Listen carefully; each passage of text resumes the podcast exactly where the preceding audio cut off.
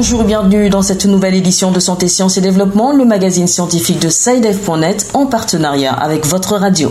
Au micro, Sylvia Coussin.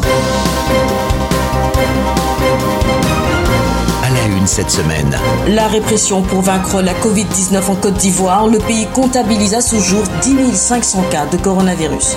Nouvelle épidémie de rougeole au Cameroun, les services de santé sont mobilisés pour faire face à une résurgence sans précédent. Le retour des soins de santé au Togo. Les activités avaient été suspendues en raison de l'épidémie de coronavirus. Qu'est-ce qui a changé en bien ou en mal? Reportage d'Antoine Afano à Lomé. Dans notre rubrique Kesako, la grande question, qu'est-ce qui provoque la fièvre chez les animaux Nous retrouverons Bertrand Mayumbo à Kinshasa. À suivre également le tour d'horizon des événements scientifiques d'ampleur, ce sera avec Bilal Taïrou.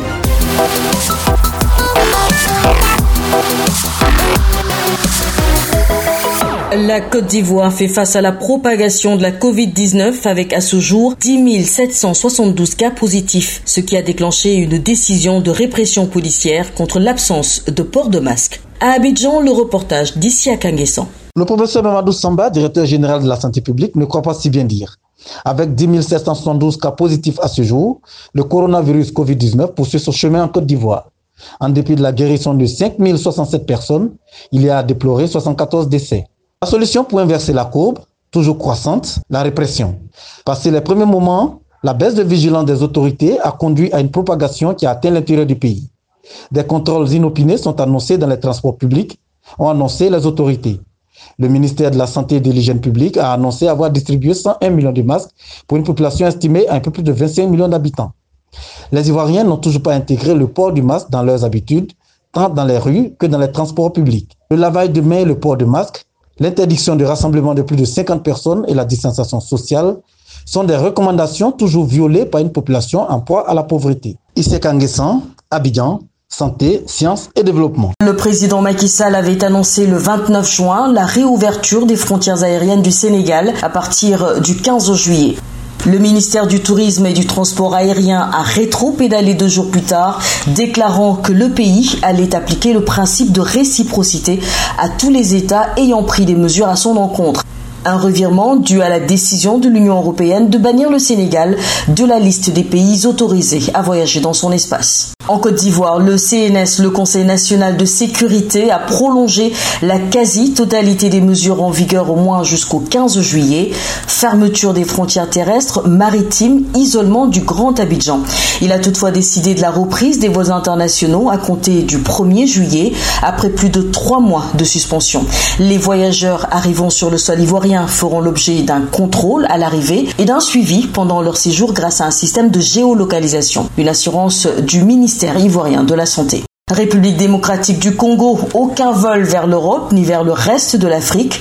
Les frontières congolaises sont toujours fermées depuis la proclamation de l'état d'urgence le 24 mars, à l'exception de rares vols spéciaux organisés par les ambassades, notamment de France et de Belgique. Le Rwanda fait partie des quatre pays africains dont les ressortissants sont autorisés à se rendre en Europe. De son côté, et bien que toutes les frontières terrestres et aériennes restent fermées, sauf pour les marchandises, Kigali a décidé depuis 15 jours de relancer son activité touristique. Il est donc théoriquement possible de venir visiter le Rwanda, mais uniquement par des vols charters, affrétés spécialement et à condition d'avoir été testé au coronavirus dans les 72 heures avant son arrivée dans le pays. Au Togo, les centres de santé reprennent du service. Ils avaient été désertés durant de nombreuses semaines par des patients soucieux de se protéger contre le coronavirus en milieu hospitalier. La psychose semble à présent tomber et les autorités sanitaires tentent de rassurer la population.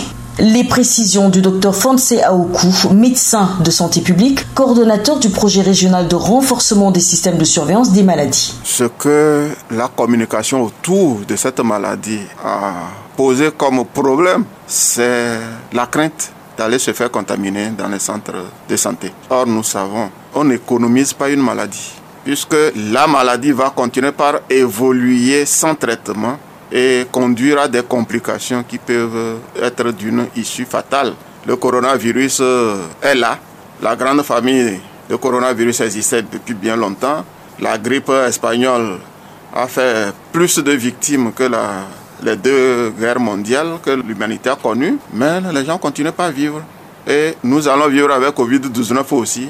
comme ça jusqu'à ce que on trouve soit un médicament ou un vaccin.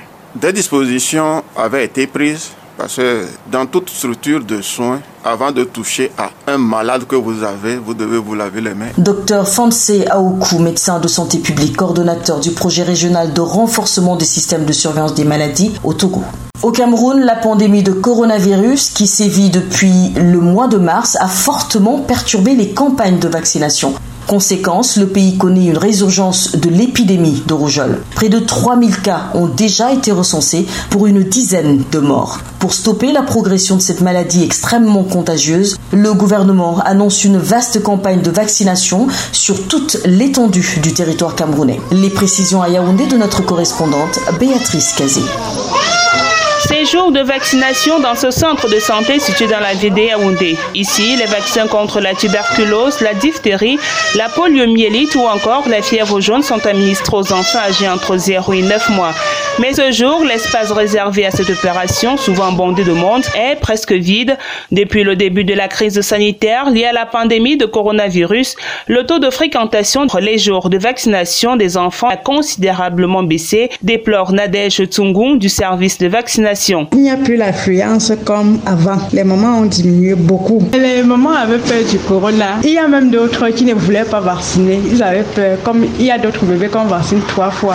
Ils avaient peur que le troisième Le cas de ce centre de santé n'est pas isolé. Le constat a également été fait dans plusieurs formations hospitalières à travers le pays. Conséquence, le Cameroun fait face à une résurgence de l'épidémie de rougeole. Selon le programme élargi de vaccination, près de 3000 cas et une dizaine de morts ont déjà été enregistrés.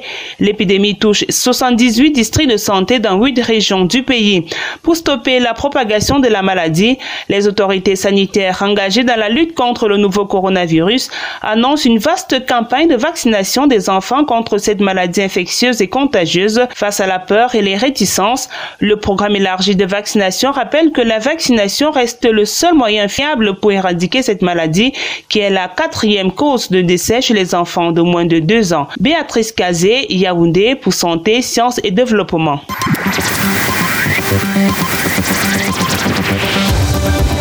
Qu'est-ce que c'est? Vos questions à la rédaction, les réponses de nos experts. Tout de suite, la question de la semaine en provenance de Kinshasa. Je m'appelle Jenny Mbouba, étudiante en économie quantitative et gestion informatique. Je voudrais juste savoir pourquoi la fièvre se manifeste-t-elle toujours à chaque fois que quelqu'un tombe malade, que ce soit pour une simple blessure ou pour un mot de ventre, et pire encore pour le cas de la maladie du Covid-19. Pourquoi est-ce que tout cela doit commencer par une fièvre Bonjour Bertrand. Bonjour Sylvie. Vous êtes notre correspondant à Kinshasa. Notre auditrice demande en gros ce que c'est que la fièvre. On en parle beaucoup ces derniers temps en raison des nombreuses épidémies sur le continent. Que pouvez-vous nous en dire? Effectivement, euh, la fièvre est un symptôme euh, de longue date. Elle est définie par une température corporelle anormale dépassant le 38 degrés Celsius.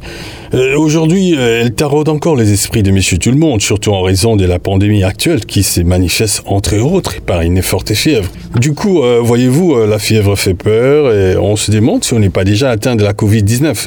Pour ne pas donner une réponse à tâtons à notre auditrice, nous avons joint le professeur Dr Gambin Takala, expert en santé publique, pour de plus amples explications. Euh, je vais essayer de chercher les termes simples, les expressions euh, pour faire comprendre ce qui se passe. Euh, imaginez dans notre corps, on a comme ça au niveau du cerveau une sorte de centrale qui régule pratiquement tout ce qui se passe dans notre dans notre vie, dans notre raisonnement, dans notre dans notre agir, dans notre comportement. C'est vraiment une centrale. Mais il y a une partie dans cette centrale là euh, qui joue un rôle de ce qu'on peut appeler un thermostat, c'est-à-dire qui veille à ce que la température du corps soit toujours autour de 37 37,5 degrés. Donc à chaque fois que nous serons en contact avec une élévation des températures au-delà des 38, où nous serons dans des conditions de baisse des températures, c'est ce thermostat qui se trouve dans une partie du cerveau qu'on appelle hypothalamus, qui essaye de faire ce qu'on appelle la régulation, c'est-à-dire essayer à tout moment de garder notre température autour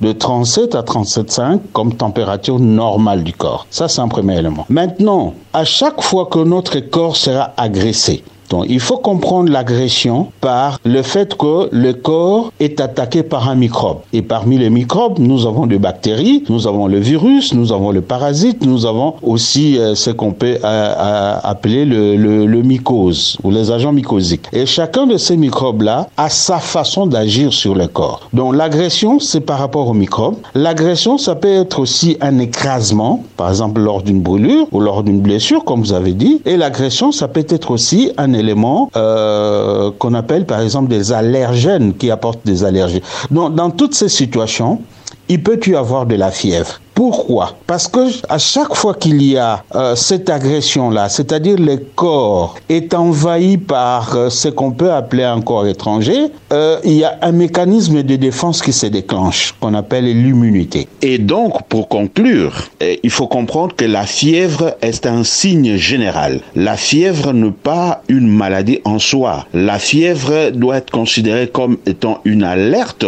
qui annonce qu'il y a un problème dans le corps, qu'il y a une agression. Cette agression peut être par un agent infectieux, euh, par une, euh, par un écrasement, par un allergène, tout comme par un dérèglement du système nerveux central. Et donc, lorsqu'il y a fièvre, il faut aller explorer, rechercher le foyer qui est à la base de cette fièvre.